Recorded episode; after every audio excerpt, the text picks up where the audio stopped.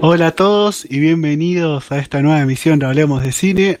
Yo soy Fabi González y bueno, los acompañaré durante la siguiente hora para hablar de lo que más me gusta a mí, que es el cine. Antes de pasar al programa de hoy, eh, bueno, primero recordarles que nos están escuchando por Radio Generación Inclusiva, www.generacioninclusiva.cl y también recordarles que este episodio, como los anteriores, los pueden escuchar en Spotify, en Anchor o en Google Podcast buscando Hablemos de Cine por Fabián González. Para el que quiera por ahí hacer alguna, algún comentario, alguna consulta por otro medio a lo largo de la semana, pueden encontrarme en Twitter como arroba Fabi con 2A guion bajo González. Bueno, una vez hecha esta introducción, vamos a pasar un poquito al programa de hoy. Eh, la semana pasada empezamos con este especial o de episodios que quería dedicarle al género de terror. Y bueno, en el podcast anterior hablé desde el origen del género en el cine hasta la década de los 60, que es donde yo creo que empezó a surgir las constantes o las formas del terror moderno. Y bueno, eh, la idea del programa de hoy es continuar desde lo dejamos, desde donde lo dejamos, más o menos en la década de los 60, y llegar hasta la actualidad. Eh, voy a voy a tocar distintos temas del género, tanto por época, o sea, por años, como dentro de una misma temática. Así que lo más probable es que vaya haciendo bastantes saltos temporales, desde los 60, los 70, 80, incluso llegando hasta los 2000. Así que por las dudas los comento. Igual cada película o cada tema que voy a nombrar voy a decir el año y el nombre de la película, así que eh, no se van a perder. Igual como digo, los que estén interesados, bueno, voy a ir nombrando un montón de... Voy a nombrar un montón de, de películas, así que, bueno, ese, esa es la idea. Bueno, antes de empezar de lleno con el tema, como dije, a partir de los 60, quería hacer una pequeña anotación que es algo que no comenté la semana pasada y que creo que es interesante, que es el aporte, el pequeño aporte que hizo Japón al terror en la época del cine clásico, que fue principalmente con las películas de monstruos, que se las conoce como las películas de kaijus, que son estos monstruos gigantes como el conocido Godzilla. Eh, básicamente el especialista en este género fue Ichiro Honda, que hizo dos películas, Japón bajo el terror del monstruo, que es la primera película de Godzilla, que es del año 54, y Motra, que es otro monstruo gigante del año 61. Y a partir de esas dos películas se hicieron un montón de secuelas, crossovers, etcétera. De hecho, incluso hay una de Godzilla contra King Kong de los años 60. Bueno, eh, creo que es importante remarcar ese aporte, que si bien el terror en ese sentido, por lo menos de parte de los cineastas japoneses, era simplemente para hacer una un paralelo entre eh, la, digamos, el golpe que recibió el país por el tema de las bombas atómicas. Esa era la metáfora de este tipo de películas. Bueno, ahora sí, metiéndonos un poco a seguir con el tema del terror de los años 60, creo que es muy importante tocar eh, una parte del género que, si bien no ha tenido una época dorada, como podríamos nombrar a los slasher, a las películas de monstruos, eh, o incluso las películas de zombies, eh, sí se ha visto durante toda la época del cine prácticamente este tipo de películas, que son las películas de mansiones encantadas o de terror psicológico, que tienden a jugar mucho con esta con este juego, con esta atmósfera de si lo que pasa, por ejemplo, en una mansión encantada es real o es simplemente cuestión de imaginación. Como digo, si bien no podemos ubicarlo en un espacio temporal, eh, las películas que yo voy a nombrar empiezan en los años 60. Eh, la primera es eh, una película que se llama The Innocents en inglés. Fue traducida como Suspense o Posesión Satánica del año 61. Es una película británica y está basada en una novela muy conocida, una novela muy conocida llamada La otra vuelta de tuerca. Bueno, eh, a mi gusto, esta es la mejor película sobre mansiones encantadas y la mejor película sobre fantasmas en general. Eh, películas como muy conocidas como por ejemplo Los Otros o El Orfanato, dos grandes películas españolas, beben mucho de Posesión Satánica, una película protagonizada por Deborah Kerr que les confieso es la última película que al menos a mí me ha me ha inquietado, me ha realmente me ha dejado me ha puesto bastante tenso porque es una película que trabaja muy bien el tema de jugar con esto, de saber si lo que pasa es real o no. Eh, yo creo que es una obra maestra del género y obviamente de lo mejor en películas tanto de mansiones encantadas como de fantasmas. Obviamente que otras grandes muestras podrían ser La Mansión Encantada, una adaptación de la famosa novela de Hunting del año 63, dirigida por el gran Robert Wise, una, una joya del género y también una película que juega muy bien con este, con este doble juego de realidad o sugestión. Y después, em, también otra película británica que es bastante conocida es Carnival Show, traducida como El Carnaval de las Almas del año 62, que es otra película que también habla, mm, por ahí no tanto de mansiones encantadas, pero sí con este tema de fantasmas, de saber si estás viendo fantasmas y si lo que ves es real o no. Otras muestras de este subgénero serían La leyenda de la mansión del infierno del año 63, una película correcta, interesante, de respecto al género, y dos películas más modernas y muy buenas son Al final de la escalera del año 80, una película canadiense también bastante perturbadora con el tema de las mansiones encantadas y que juega con el aspecto psicológico del personaje y Poltergeist. Eh, yo, para mí, la mejor de Poltergeist es la primera, la del año 82, dirigida por Toby Hooper. Pero bueno, si te gusta Poltergeist 1, podés mirar tranquilamente Poltergeist 2 y Poltergeist 3. Básicamente estas son películas, como digo, menciones encantadas y podríamos decirle de fantasmas o de espíritus. Y esto es un poquito el esquema de evolución que ha tenido este subgénero a lo largo de los años. Bueno, eh, si hablamos de movimientos que realmente, si bien no nacieron en los años 60, sí tuvieron un cambio muy brusco, ese es el género de zombies. Como comenté la semana pasada, las películas de zombies existían en el cine clásico. La primera fue La Legión de los Hombres sin Alma del año 32. Sin embargo, en ese momento las películas de zombies eh, tenían otra estructura. El zombie era una persona como sonámbula, básicamente una persona que estaba muerta, pero que podía ser manipulada por otro para moverse o para hacer ciertas cosas. Pero no era una persona que tenía, digamos, autonomía propia o que comía seres humanos o, o que incluso gemía, sino que nada, era un cadáver reanimado. Ese era el concepto que había de los zombies en la época del cine clásico. Hasta que apareció La Noche de los Muertos Vivientes del año 68 de George Romero. Esta película eh, tuvo varias cosas en las que fue pionera. Primero fue eh, la primera película grande, mainstream, protagonizada por un actor afroamericano lo cual, aunque hoy parece insólito, realmente la discriminación siempre fue muy, el racismo siempre fue muy grande en, la, en el cine clásico. Y bueno, esta fue la primera gran película protagonizada por un actor afroamericano. Fue una de las, fue una de las primeras películas que ya salió sin el tema del código Hayes, por lo cual pudo mostrar el gore o el gore de una forma bastante gráfica. Y nada, y mostró el esquema del zombie moderno. El zombie que es un cadáver que se mueve solo, que gime, que tiene una fuerza eh, fuera de lo normal y aparte que resiste todo y que avanza como una bestia depredadora con tal de comer carne humana sin importarle nada. Básicamente el zombie moderno que conocemos hoy en día surgió de esa película. Eh, fue la pionera y de la cual después salieron muchas y nada. Eh, personalmente yo creo que igual la película, que es la ópera prima de hecho de Romero, yo creo que es la mejor, tanto la película, tanto de Romero como de subgénero de zombies. Pero obviamente que ha habido muestras posteriores, como la secuela, El Amanecer de los Muertos, del 78, del mismo Romero, una gran película también de zombies. Eh, o la tercera parte, El Día de los Muertos, del mismo Romero, del año 85, que también es una buena película de zombies. Además de esto, todo el mundo le quería dar una segunda lectura a las películas, por lo menos de Romero, ya que decían que él hablaba de cómo el sistema te quiere consumir, eh, y esto era la figura que él metía de los zombies, la analogía. Eh, más allá de las lecturas políticas o sociológicas que podemos hacer del tema, creo que lo más importante es esto, de cómo él le dio una visión futura y una visión moderna al zombie, cómo básicamente lo reinventó.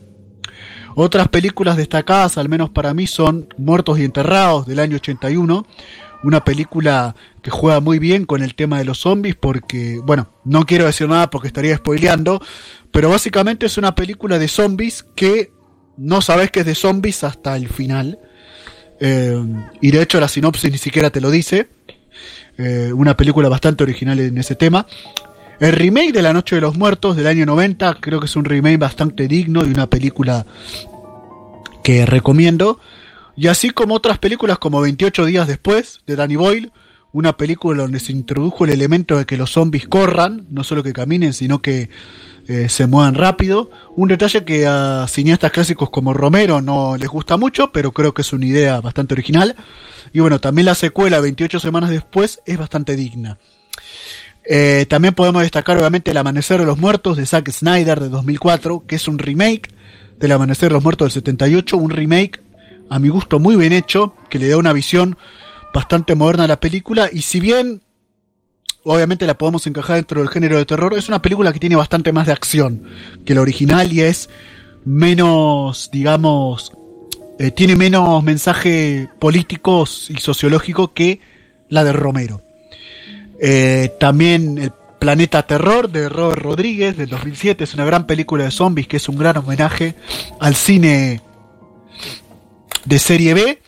Y por último, eh, para mí el último gran ejemplo de cine de zombies es Estación Zombie, una película coreana del año 2016, que si bien, como digo, por ahí no es tanto una película de terror como otras, eh, tiene muchas escenas gore de todos modos, es más una película de acción y una película de drama, pero que funciona de principio a fin. De hecho, me parece que es una, una joyita y una buena manera de empezar a ver, por ejemplo, cine coreano, eh, sin ninguna duda. Eh, esto es más o menos lo que yo por lo menos podría destacar del género, aunque obviamente hay mucho más.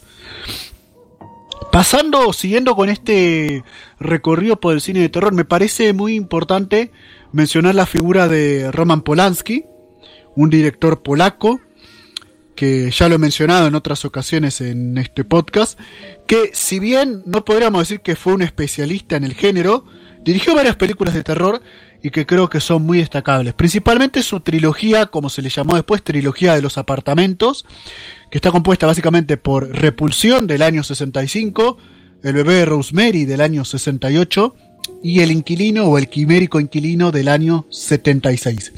Son tres películas que básicamente hablan de personajes o de protagonistas encerrados en un ambiente eh, justamente cerrado, como puede ser una casa, un apartamento, y apuesta a un terror psicológico, cómo el personaje se sugestiona y se va de una manera volviendo loco o, o cayendo en la locura. Son tres películas que tratan este tema de, con distintos enfoques. Repulsión lo hace desde el tema de la represión sexual, de cómo en este caso una mujer reprime su sexualidad y cómo por eso termina cayendo en la locura y acabando con eh, los hombres que la pretenden. El inquilino lo hace desde el agobio de, pensar que hubo un asesinato que se vio en un apartamento y cómo nadie los cree y cómo esa persona va cayendo en una locura sistemática. Y el bebé de Rosemary, que a mi gusto es la mejor de todas y es una de las mejores películas de terror de todos los tiempos, eh, lo mete con el tema de las sectas, con el tema de las sectas satánicas. Eh, el bebé de Rosemary igual habla de muchas cosas, habla del matriarcado, habla de, de, digamos, de las convenciones eh, antiguas, habla, como digo, de las sectas. Eh, es una película espectacular y una película completamente perturbadora si, si te pones en el lugar del personaje. De hecho, como dice un, como siempre escuché decir a un gran eh, fanático del terror, es una película que se recomienda mucho a una mujer embarazada. Y los que vieron la película sabrán por qué. Eh, bueno, Roman Polanski, además de esta trilogía, tuvo otros dos aportes interesantes al terror. Uno es Danza de los Vampiros, una película de vampiros del año 67, una película británica en un tono un poquito de comedia negra, una buena película que da un toque bastante interesante. Y La Novena Puerta, una película con Nicolas Cage del año 99, que también es un poquito con un tema de sectas. Dos buenas películas que creo que conforman, por lo menos en el tema del género de terror, una gran aporte de Polanski.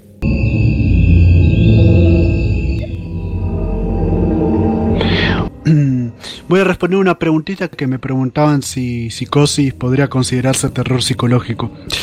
Eh, Psicosis podría considerarse todo. o sea, realmente es una película que tiene todo. Tiene, podríamos decir, el origen del slasher. En lo policial tiene toques de cine negro. Tiene también un tema del terror psicológico por la sugestión de la locura que cae el, antagonista. Eh, o sea, Psicosis tiene todo. De hecho, eh, Hitchcock decía que para él Psicosis era una comedia.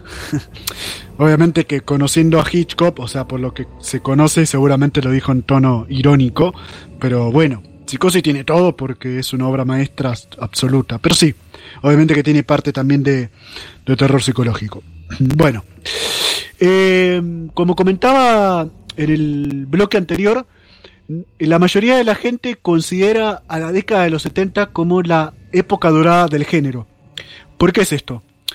Porque en la década de los 70, primero, eh, por ejemplo, en Hollywood se dio de que el cine eh, pasó a tener mucho más control los directores que los productores o los estudios, por lo cual se podían plasmar bastante más fácil y bastante más claro las ideas que tenían los cineastas respecto a todo tipo de películas o todo tipo de temáticas. Esto hizo a la vez que se pudieran hacer películas bastante gráficas en cuanto a, digamos, a la violencia, por ejemplo. Pero también lo importante es que en la década de los 70 se empezó a utilizar lo que ya en el episodio anterior les conté que pasó en Europa en los años 60, que se empezó a utilizar en el género de terror la sangre y el sexo.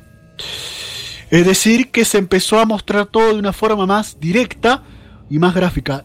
Y como eso se dio en Europa en los años 60, ahora se empezó a dar en Estados Unidos en la década de los 70. Más allá de esto, en la década de los 70 también fue una época donde se consagraron determinados subgéneros de terror y además donde se dio la, no la casualidad, pero se dio el momento justo para que surgieran bastantes de las mejores películas del género. Eh, podemos empezar hablando por muchos lados, pero yo voy a empezar hablando por los slasher. Eh, como comenté antes, el slasher se originó eh, primero en el giallo italiano y también fundamentalmente con Psicosis y El fotógrafo del pánico, las dos películas de 1960. Pero en los años 70 fue cuando terminó de consagrar sus formas, tanto éticas, estilísticas, como en contenido. Eh, hay muchos slasher, está clarísimo, desde los 70 para acá ha habido muchísimos, pero creo que hay tres pilares fundamentales y que creo que son los mejores en la década de los 70. Eh, la primera es Navidades Negras, una película de Bob Clark del año 74, en inglés se llama Black Christmas, que es una película de asesino en serie ubicado en la época de Navidad bastante interesante. Tiene un remake de 2006 que a mi gusto no llega a la altura del original. Lo interesante de Navidades Negras es que es una de las primeras películas que, como digo, empezó a utilizar todas las formas típicas que después utilizaría el slasher. Pero bueno, si hablamos de dos pilares fundamentales del slasher de los 70 son sin duda La Masacre de Texas de Toby Hooper del año 74 y Halloween de John Carpenter del año 78. Claramente que son las dos muestras del slasher y probablemente son los dos slasher más puros y mejores si lo tomamos como, como digo, como el slasher más puro, así con, eh, con el asesino en serie que usa máscara, que va matando a todas las víctimas de un lugar puntual, que son adolescentes y que solamente uno sobrevive, que es el más inocente, etc. El slasher más puro, las dos mejores muestras del mismo son estas dos películas. La masacre de Texas del 74 y Halloween de 78.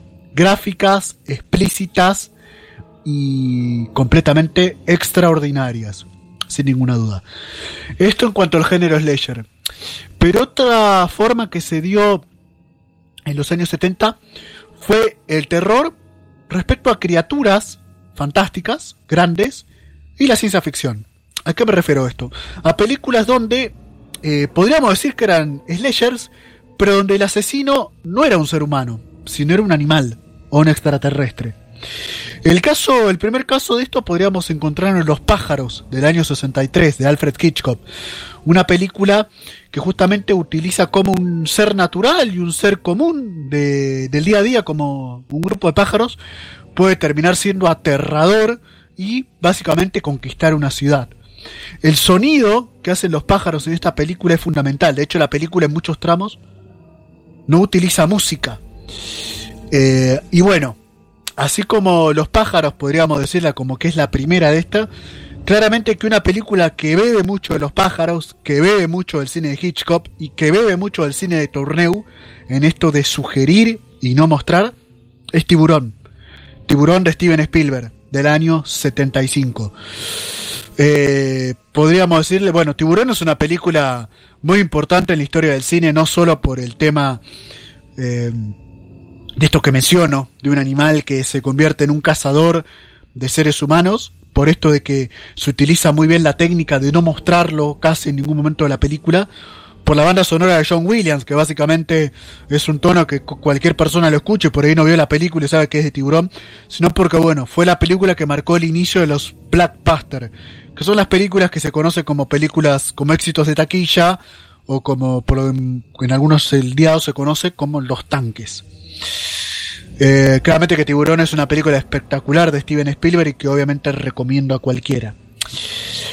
Pero yo creo que hay dos muestras mejores que Los pájaros y Tiburón, que son dos películas muy buenas, ¿no? Una es Alien, eh, del octavo pasajero de Ridley Scott, del 79, una película impresionante que lleva a esto, pero a un lugar más terrorífico, como el espacio. Como la publicitaban a la película en su momento de estreno. Nadie te puede oír en el espacio. Y es verdad. Y en el tema de Alien encima se utiliza se utiliza más todavía el tema de no mostrar a la criatura hasta casi el final de la película y cómo esta va acabando con todos los miembros de la tripulación. Eh, Alien tiene muchas escenas míticas, pero siempre me gusta destacar dos escenas que son de lo mejor del género de terror. Una es cuando el xenomorfo nace, que no se las quiero spoilar porque es una escena épica, y otra es la escena final, cuando la protagonista se encuentra básicamente indefensa ante la criatura. Bueno, eh, como dije, para mí las dos obras maestras de este subgénero son Alien y La Cosa de John Carpenter, del año 82.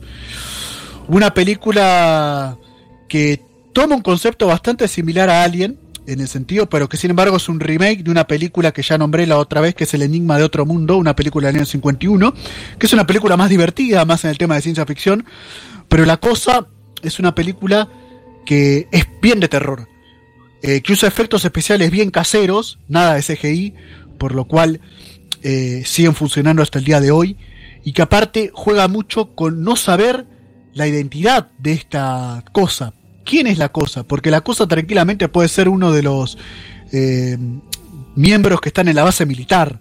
Y este juego que hace la película lo muestra todo el tiempo. Y es una película de cómo van cayendo las personas a desconfiar de todos, cómo no puedes confiar ni en, nadie.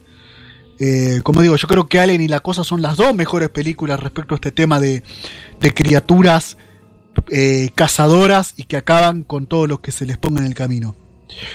Eh, hay una película también eh, que si bien no creo que es una obra maestra, creo que es un film bastante olvidado y que creo que merece reivindicación, porque es una película bastante divertida y que además tiene alguna de las mejores muertes en cuanto al género, porque es bastante gráfico y de hecho la película que voy a nombrar se anima a algunas muertes que no se animarían, no se animaron ni Alien ni La Cosa.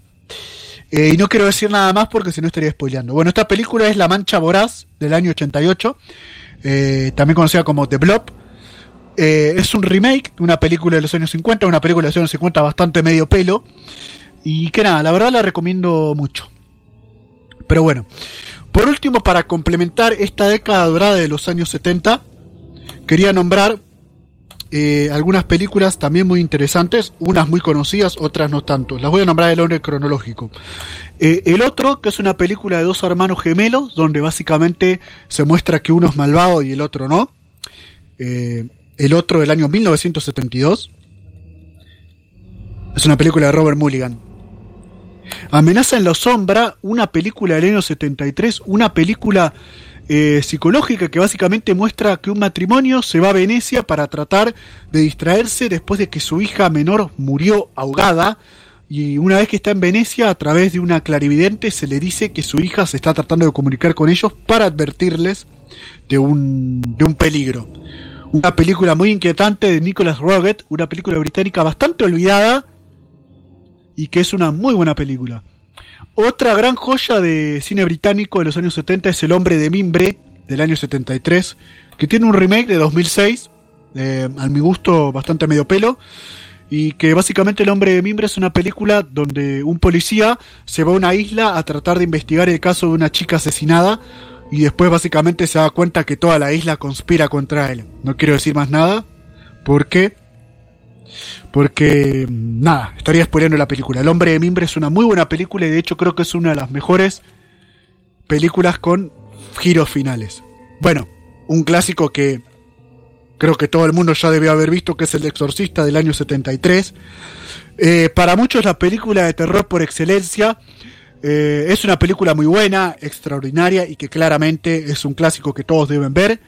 Eh, impresionante en un montón de escenas el giro de la cabeza de 360 grados, el vómito eh, catatónico de Regan eh, y la figura obviamente del diablo poseyendo a la niña.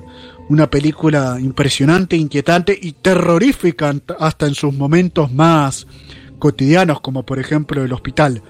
Y aparte protagonizada por el gran actor Max von Sydow, el sueco que hace unos meses se nos fue.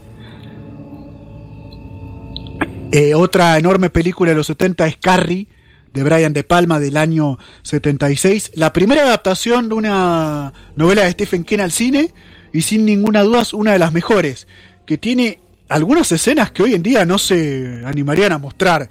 Escenas de, de todas jóvenes desnudas mostrando la primera escena de la película donde viene la menstruación a Carrie. Es una escena que creo que hoy no se mostraría. Por eso los remakes son bastante medio pelo. Carrie, el 76 de, de Palma, es una extraordinaria película, muy buena. Otro clásico, obviamente, La Profecía de Richard Donner, del año 76. Eh, la película es un policial, es un, más un policial de suspenso, pero que por la banda sonora aterradora que tiene, vale la pena. Una película de Richard Donner y probablemente su mejor contribución al cine.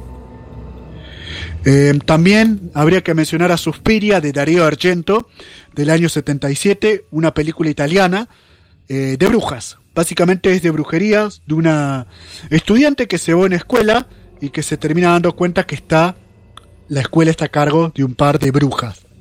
Y bueno, para cerrar la década dorada, obviamente que tendría que nombrar ya una película de 1980, pero que es para mí la mejor película que se ha hecho sobre una novela de Stephen King, que es El Resplandor del maestro Stanley Kubrick. Claramente, si bien Hitchcock y Kubrick no se especializaban en el género de terror en sí, eh, obviamente que como son dos de los mejores directores de todos los tiempos, lo que hicieron es de lo mejor del género. El Resplandor es una película eh, tremendamente perturbadora, tanto en las escenas, en la actuación de Jack Nicholson, en la atmósfera que va creando y en el descenso a la locura, ¿no? Del protagonista. Un clásico impresionante que a Stephen King no le gusta, pero mm, sinceramente es una obra maestra del género, por más de que al señor King no le guste. Eh, siguiendo con un poquito más del tema del género para empezar a abarcar un poco más el tema de los años 80, antes nombré al baile de los vampiros del 67 de Polanski y creo que otras dos películas de vampiros, si bien ha habido muchas películas de vampiros, tanto eh, de la Hammer en los años 70 como una trilogía, como en los años 80 películas como eh, Noche de Miedo, Los Viajantes de la Noche o Jóvenes Ocultos. Eh, y así como películas con una mirada más romántica del vampirismo, como Drácula de Bram Stoker de Francis Ford Coppola del 92, o Entrevista con el vampiro de Neil Jordan del 94. Eh, yo me quería quedar con Vampiros de John Carpenter del año 98.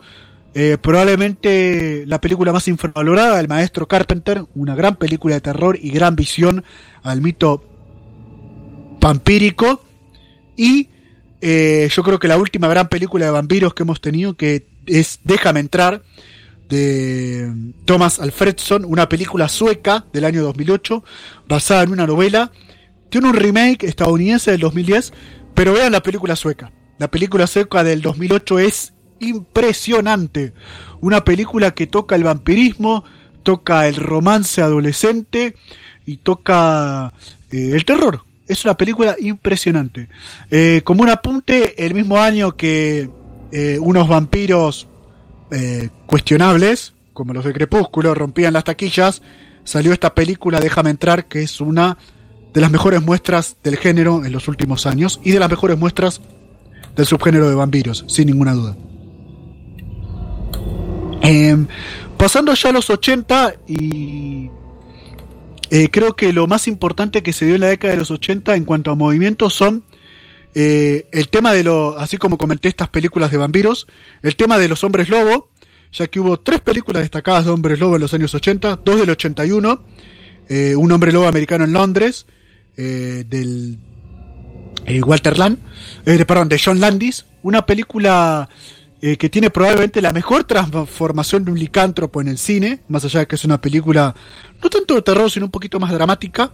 Aullidos, de John Dante, del año 81, y una película que es una nueva versión, pero en tema de hombre lobo, de Caperucita Roja, que es En compañía de lobos, del año 84, de Neil Jordan. Son tres películas de hombres lobo de los años 80 bastante recomendables a mi gusto. Eh, principalmente en los años 80 lo que se dio fue una explotación eh, más comercial de los slasher, y esto lo podríamos ver en sagas como la de Pesadilla en la calle del infierno, o sea, Freddy Krueger, Viernes 13, con Jason, Chucky, y eh, por ejemplo, una gran película de asesinos en serie que no se menciona mucho, de Slasher, que es Henry, Retrato de un asesino, una película del año 86, muy, muy gráfica y muy, eh, podríamos decir, perturbadora en un sentido. Más allá de las sagas conocidas por todos como Chucky, Pesadilla y Viernes 13 que hicieron a tres de los mitos del género que siguen siendo tremendamente conocidos hoy en día. Eh, creo que a los que quieren ver un slasher un poco fuera de lo común o una figura de un asesino en serie pero muy, digamos, agobiante, miren Henry, retrato de un asesino del año 86. Y la otra saga importante que salió en los años 80, que es un poquito más de terror con comedia, es la saga de Evil Dead de Sam Raimi de los años 80, que también es una gran saga que recomiendo. Eh, así que nada, eso más o menos es lo que podemos hablar de la década de los 80. Bueno, venimos con este último bloque de Hablemos de Cine. Antes que nada, eh, voy a responder una pregunta que era si el gore o el snuff entraría dentro del terror. Sí, sí, sí, claramente el gore y el snuff entran dentro del terror. Eh, así como curiosidad, mm, se puede mencionar, por ejemplo, que en la década del 2000, 2007, 2008, hubo un movimiento muy importante en Francia que se llamó el nuevo extremismo francés, que era justamente un cine gore bien gráfico, pero bien gráfico. Eh, probablemente las dos películas más representativas de este movimiento sean Al Interior de 2007 y Mártires de 2008. Y una película así también muy gore es la famosa eh, Una película serbia de 2010. Pero sí, el gore también entra dentro del terror. Pero bueno, yo preferí no tocarlo.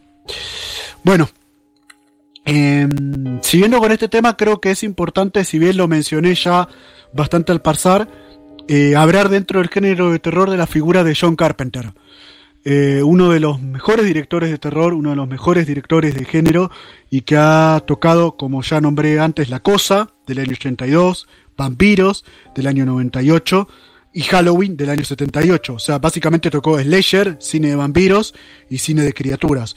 Pero no solo ha dirigido eso, él también hizo una adaptación de La Niebla de la novela de Stephen King en el año 80, Christine del año 83, El Príncipe de las Tinieblas del año 87, y En la boca del miedo, otra gran película de terror del año 94. La mayoría de las películas de Carpenter de terror son camufladas como una crítica al consumismo y al capitalismo voraz. Eh, pero todas estas películas que nombré son eh, impresionantes y tocan distintos temas. Eh, así que bueno, pero creo que es muy importante hablar de la figura de Carpenter. Ya metiéndonos en la década de los 90, si bien hubo bastantes películas, digamos, de cierto éxito, como Candyman, Scream o Sé lo que hicieron el verano pasado, en la década de los 90 no hubo un movimiento como tal en cuanto a un subgénero de terror que se haya explotado o expandido.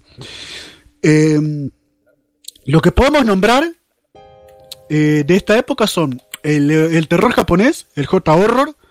Eh, principalmente yo nombraría dos películas, que es El Aro, conocida también como El Círculo, The Ring, una película del 98, que básicamente es la historia de que si vos ves un cassette, un VHS, al cuando lo termines de ver, en una semana vas a morir. Una película psicológica totalmente que fue bastante perturbadora en su momento. Tiene un remake norteamericano bastante bueno del 2002. Y la otra gran película del J-Horror de los años 90 es Audition, conocida como Audición, del año 99, una película de Takashi Miike bastante gráfica. Eh, probablemente las dos muestras más, digamos, eh, de mayor calidad del género de los años 90 eh, fueron El silencio de los inocentes, que si bien es terror disfrazado de thriller, era una película de asesino en series del año 91, que como curiosidad fue la primera y la única película de terror que ganó el Oscar a Mejor Película, dato de color. Esta, esta cinta seguramente contiene a uno de los tres mejores asesinos en serie de la historia del cine, que es Hannibal Lecter, que si bien aparece 15 minutos nada más en la película, se come toda la pantalla. Eh, paréntesis aparte, para mí ese es el problema por el cual El silencio de los inocentes no termina de ser una obra maestra. Pero bueno, esto es una opinión personal. Y el otro hit del género en los años 90 fue El sexto sentido del año 99, que podríamos considerarlo como una película psicológica, una película de fantasmas, que más que terror es una película muy inquietante o muy, eh, digamos, desconsoladora en un sentido. Eh, a todos les voló la cabeza el giro final, que no es para menos, y nada, claramente que son las dos muestras más grandes de terror en la década de los 90. Pero bueno, si hablamos de un movimiento que empezó en los años 90 y que de hecho se fue expandiendo hasta hoy, fue el tema de las películas considerados falsos documentales. En el año 99 se estrenó el proyecto de la bruja de Blair Witch, el proyecto de la bruja de Blair, perdón, de Blair Witch Project, eso quería decir. Eh, que básicamente lo curioso de esta película, aparte que fue un falso documental, es que se distribuyó por internet, se hizo con dos mangos, o sea, como si yo agarrara con unos amigos y nos podíamos filmar, y fue todo un hit.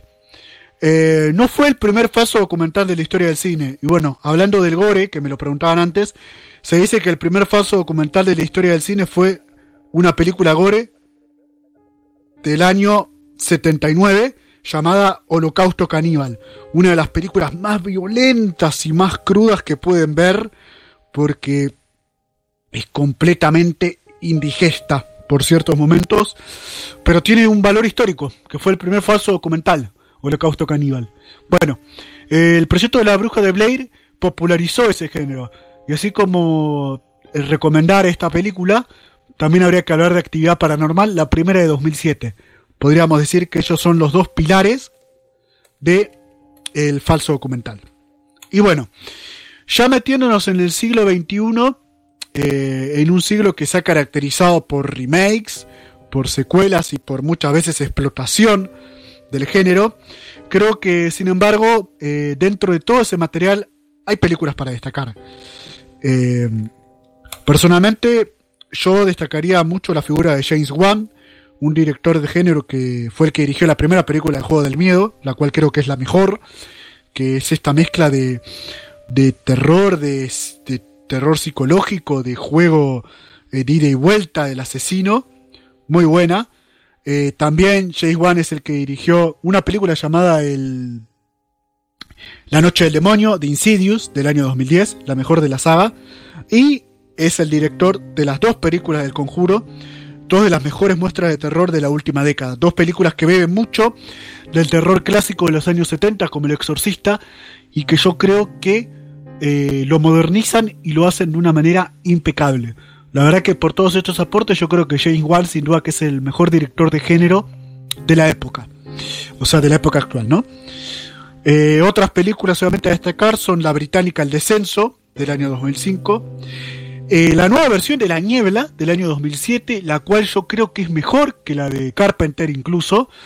La Niebla de 2007 es una película muy... que está muy bien hecha y aparte hizo algo que no se animan a hacer muchas películas, que es justamente cambiar el final del libro. Y lo hace de una forma que lo hace todavía más perturbador, la verdad. Eh, el final de la niebla es un final, uno de los mejores finales que se puede meter en una película. Eh, ya metiéndonos en los 2010, The Lords of Silence, del año 2012, una película de sectas, muy bien hecha, muy recomendable, de Ross Zombie.